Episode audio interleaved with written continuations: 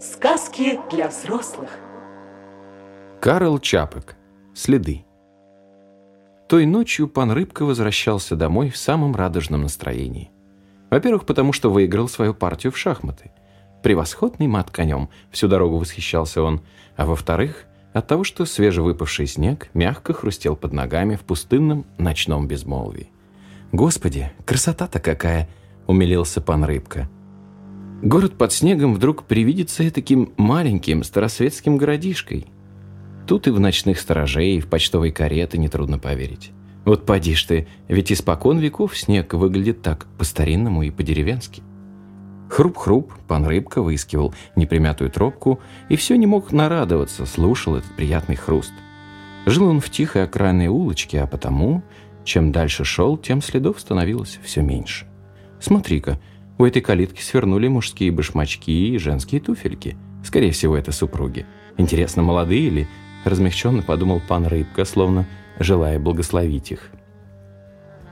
А вон там перебежала дорогу кошка.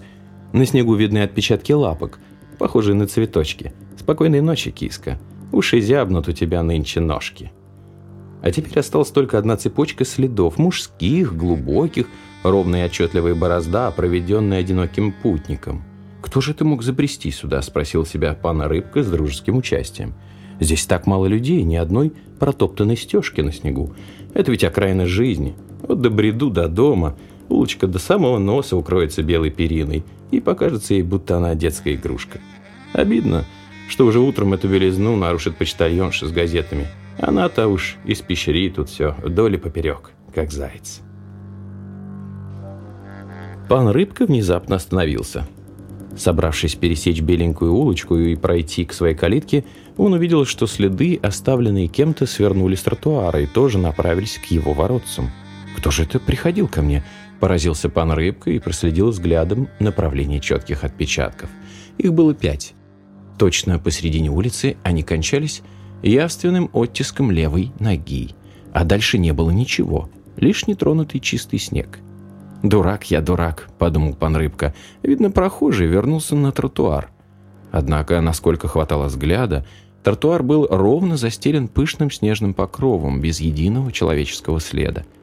«Черт побери», — подивился пан Рыбка. «Скорее всего, следы обнаружатся на противоположной стороне». И он обогнул оборвавшуюся цепь следов, но на противоположной стороне тоже не было ни единого отпечатка. Вся улица светилась целомудрием пушистого снега, так что от этой чистоты захватывал дух. С тех пор, как выпал снег, здесь никто не проходил. Странно бормотал пан Рыбка. Видно, прохожий вернулся на тротуар, ступая по своим прежним следам, но тогда он должен был пятиться до самого перекрестка, потому как, начиная оттуда, я увидел перед собой эти отпечатки. Именно они вели сюда, а других следов не было. Да, но к чему это было делать? – изумился пан Рыбка. И как, идя задом наперед, пешеход ухитрился попадать точно в свой след? Недоуменно качая головой, пан Рыбка отворил калитку и вошел в дом. Понимая, что это глупость, он все-таки решил осмотреть, нету ли внутри дома ошметков снега. Разумеется, откуда бы им там взяться? Наверное, померещилось, обеспокоенно буркнул пан Рыбка и высунулся из окна. На улице в свете фонаря он ясно различал пять четких, глубоких отпечатков, обрывающихся посреди улицы. И ничего больше. «Гром их разрази!» — чертыхнулся пан Рыбка и протер глаза. «Когда-то мне попадался рассказик о единственном отпечатке на белом снегу, но здесь их несколько, а дальше пустота. Куда же этот тип подевался?» Не переставая недоуменно качать головой, Пан Рыбка принялся раздеваться, но вдруг передумал и, подняв трубку телефона, сдавленным голосом попросил полицейский участок. «Алло, это комиссар Бартышек? Знаете, тут такое странное дело, очень странное. Не могли бы вы послать кого-нибудь, или лучше придите сам? Хорошо, я подожду на углу. О чем речь, затрудняюсь сказать. Нет, по-моему, опасности нет, важно только, чтобы эти следы никто не затоптал. Чьи следы? Неизвестно». «Так, значит, э, так значит, я вас жду». Пан Рыбка оделся и снова вышел на улицу, осторожно обогнув следы, стараясь не затоптать их даже на тротуаре. На углу, дрожа от холода и возбуждения, стал поджидать комиссара Бартышека. Было тихо, и земля, населенная людьми, спокойно светилось во Вселенной. «Какая здесь приятная тишина!» – меланхолически заметил подошедший комиссар Бартышек. «А в отделении мне пришлось унимать драчунов и возиться с пьяницей. Тьфу! Так что у вас?» «Проследите за этими отпечатками на снегу», – произнес пан Рыбка дрожащим от волнения голосом. «Это недалеко, всего в двух шагах». Комиссар осветил дорогу электрическим фонариком. «Ничего себе дылда! Наверное, метр восемьдесят», — ответил он, судя по величине следа и размаху шагов. «Сапоги приличные, по-моему, ручной работы. Пьян он не был и шагал довольно твердо. Я не понимаю, что вам в них не понравилось». «Вот это», — коротко ответил пан Рыбка и указал на цепь следов, оборвавшуюся посреди улицы. «А, — прогудел комиссар Бартышек, недолго думая, и присел на корточки возле последнего следа, посветив себе фонариком. «Ничего особенного», — удовлетворенно проговорил он. «Совершенно нормальный рельефный след. Центр тяжести приходится скорее на пятку. Сделал он еще шаг, либо прыжок, центр тяжести был бы перенесен на кончики пальцев. Понятно? И это тоже было бы видно». «Значит, Весь напрягшись, спросил пан Рыбка. «Да», — спокойно подтвердил комиссар. «Это значит, что дальше он не сделал ни шагу». «Куда же он делся?» В необычайном волнении вырвалось у Рыбки. Комиссар пожал плечами. «Не могу знать. Вы что, подозреваете кого-нибудь?» «Какое подозрение?» – поразился пан Рыбка. «Любопытно только, куда он делся. Ну, посудите сами. Выходит, вот тут он сделал последний шаг, а куда же, ответьте Христа ради, шагнул потом?» Ведь здесь больше нет никаких отпечатков». «Сам вижу», — сухо сказал комиссар. «А вам-то не все ли равно, куда он шагнул? Или это кто-нибудь из ваших близких? Уж не пропал ли кто? Нет? Ну тогда, черт побери, какое вам дело, куда он провалился?» «Но все-таки хорошо бы выяснить», — пролепетал пан Рыбка. «Вы не находите, что он двинулся обратно по своим собственным следам?» «Чепуха», — буркнул комиссар. «Когда человек движется задом наперед, Шаги у него короче, и ноги он расставляет шире, чтобы не потерять равновесие. Кроме того, он не поднимает ног, так что на снегу были бы вырыты целые канавы. Видите, какой отчетливый отпечаток? Но если он не возвращался, упрямо твердил свое пан Рыбка, то куда же он пропал? Это уж его забота, ворчал пан комиссар. Послушайте, коли он ничего не натворил, мы не имеем права вмешиваться – для этого надо, чтобы на него донесли. Только тогда мы можем начать предварительное расследование. Но разве бывает, чтобы человек взял да провалился посреди улицы? Не переставал удивляться пан Рыбка. «Давайте подождем, сударь», — посоветовал невозмутимый комиссар. «Ежели кто исчез, то через несколько дней об этом заявит его семья, либо кто другой. Вот тогда мы и начнем розыски. А покуда ничего не обнаружено, нам и делать нечего. Не положено». В душе пана Рыбки поднималось мрачное чувство гнева. «Простите», – язвительно проговорил он, – «но, по-моему, полиция обязана таки немножко поинтересоваться тем, как это ни с того ни с сего мирный пешеход провалился посредине улицы». «Да ведь с ним ничего плохого не случилось», – успокаивал рыбку пан Бартышек. «Тут никаких признаков драки. Ведь если бы на него напали, уволокли, то понатоптали бы столько следов. Крайне сожалею, сударь, но я ничем не могу быть вам полезен. Однако, пан комиссар, сплеснул руками пан Рыбка, вы хоть растолкуйте мне, это ведь какая-то загадка. Пожалуй, задумчиво согласился пан Бартышек, но вы не можете себе представить, сколько на свете разных загадок. Каждый дом, каждая семья – настоящая тайна. Когда я шел сюда, так вон в том доме на взрыд запричитал молодой женский голос. Загадки, сударь, это не наше дело. Нам платят за поддержание порядка. Неужто вы думаете, будто мы разыскиваем жуликов из любопытства? Нет, голубчик, мы разыскиваем их, чтобы отвезти в тюрьму. Порядок есть порядок. «Вот видите», — вырвалось у пана Рыбки, даже вы признаете, что это непорядок, если кто-то посреди улицы, скажем, взлетел прямо в воздух, не правда ли? «Все зависит от того, как на это взглянуть», — заметил комиссар. «Существует такое полицейское правило. Если возникла опасность падения с некой высоты, то человека нужно привязать. Тут в первую голову предупреждают, а потом берут штраф. Ежели кто вознесся ввысь самовольно, полицейский обязан, само собой, напомнить, чтобы он пристегнул предохранительные ремни, однако полицейского, как видно, поблизости не оказалось, произнес он извиняющимся тоном. Ведь после него тоже остались бы следы. Впрочем, этот чудак мог исчезнуть и как-нибудь иначе, не правда ли? «Но как?» — быстро спросил пан Рыбка. Комиссар Бартышек покачал головой. «Трудно сказать. Может, вознесся, а может, поднялся по лестнице Иакова», — неуверенно предположил он. Вознесение можно расценить как похищение, если оно совершалось насильственно. Но, по-моему, обычно это происходит с согласия потерпевшего.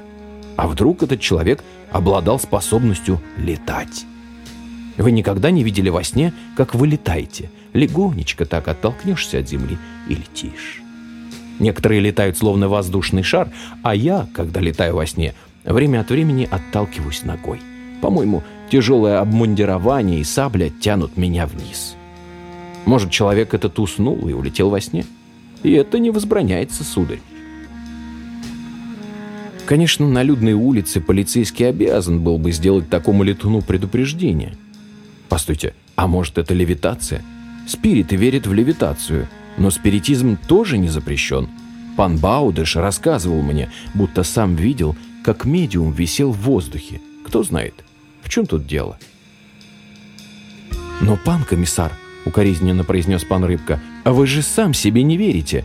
Это же нарушение всех естественных законов». Пан Бартышек уныло пожал плечами. Кому-кому, а мне-то слишком хорошо известно, как некоторые лица приступают всевозможные законы и установления. Если бы вы служили в полиции, то узнали бы об этом получше. Комиссар махнул рукой. Я бы не удивился, если бы они принялись нарушать и естественные законы. Люди – большая пакость, сударь. Ну, спокойной ночи. Что-то холодно стало. А не выпить ли нам вместе чашечку чая или рюмку сливовицы?» – предложил пан Рыбка. «Отчего бы и нет», – устало ответил комиссар.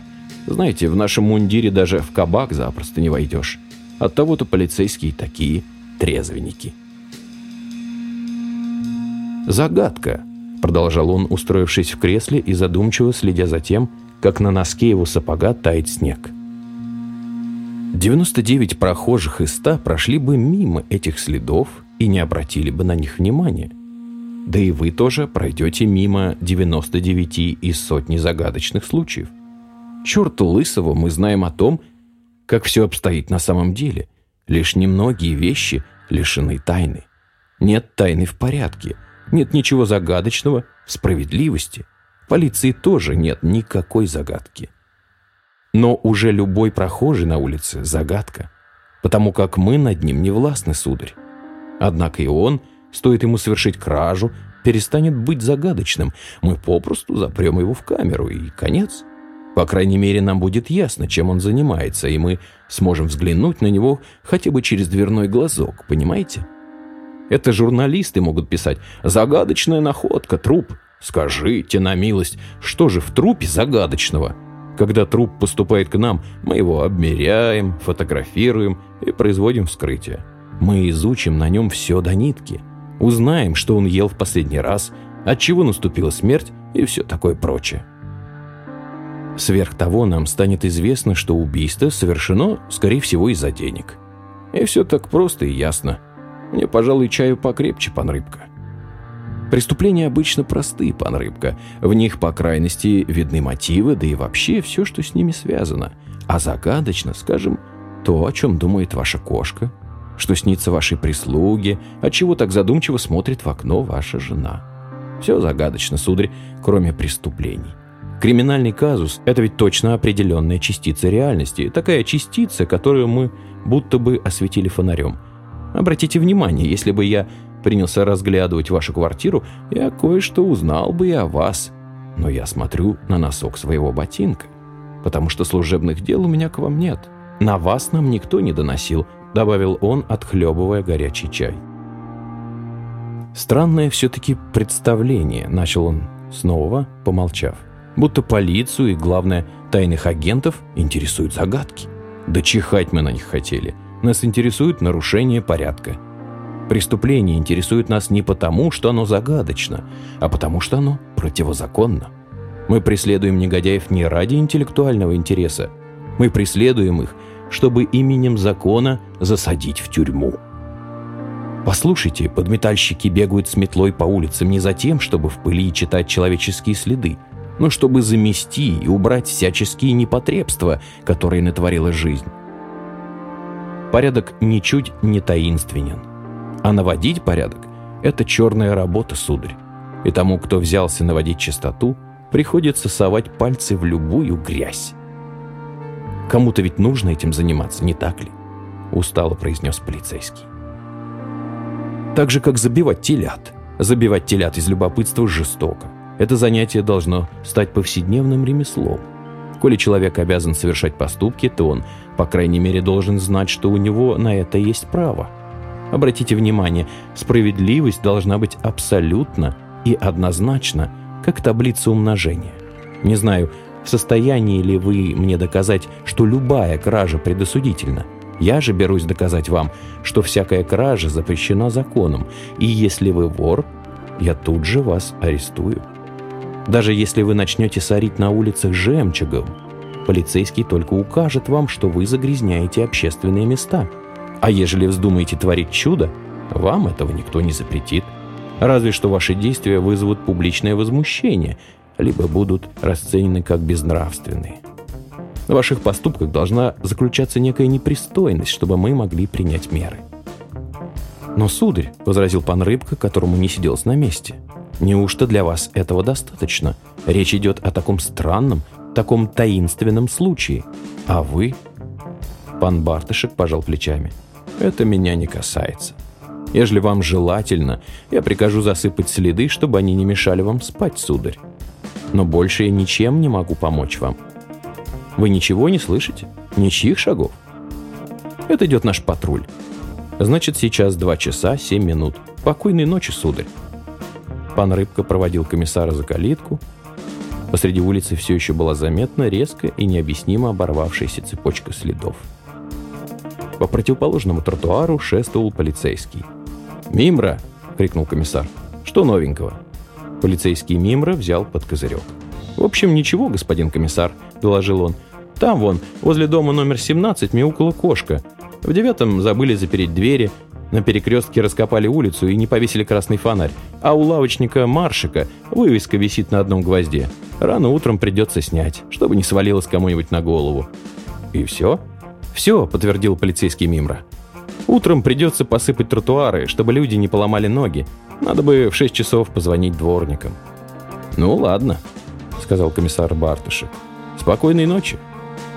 Пан Рыбка еще раз оглянулся на следы, что вели в неизвестность но на месте последнего отпечатка сейчас виднелись основательные оттиски сапог полицейского мимры. Оттуда его следы, размеренной и ясной чередой, следовали дальше. Но, слава богу, с облегчением вздохнул пан Рыбка и отправился спать.